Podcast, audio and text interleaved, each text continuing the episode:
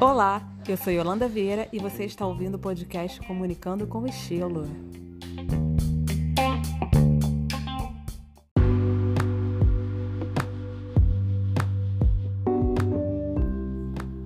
E o tema de hoje é marketing de segurança.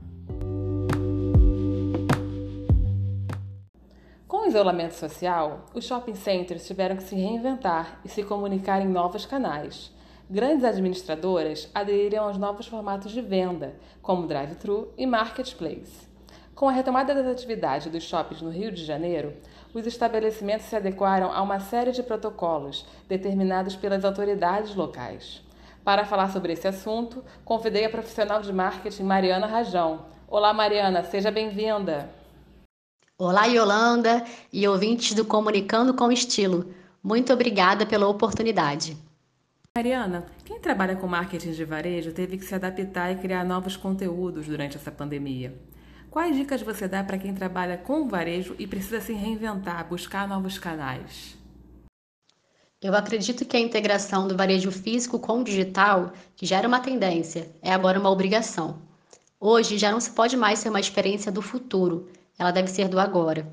E as empresas não podem ignorar essas transformações e precisam se condicionar a se reinventar, proporcionando uma entrega ainda mais completa ao consumidor.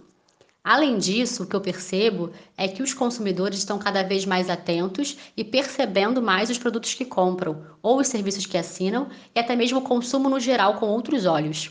Os conceitos de inovação, de reinvenção, pensar fora da caixa devem ser estudados e colocados em práticas sem dúvida.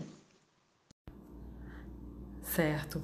E nessa pandemia a gente tem ouvido bastante um termo, um novo termo, né, do marketing chamado marketing de segurança. No caso dos shoppings, Mariana, quais são as medidas fundamentais para comunicar ao cliente e garantir a segurança de todos?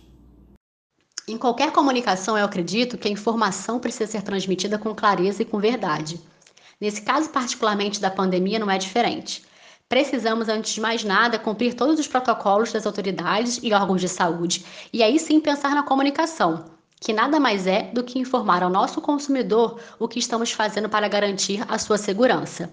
E lembrando que não é apenas a segurança do consumidor, mas sim de todos aqueles que trabalham ali naquele ambiente. Então a comunicação interna também é muito importante nesses momentos. Obrigada pela sua participação, Mariana. Para você, ouvinte, continue acompanhando o podcast Comunicando com Estilo. Até a próxima!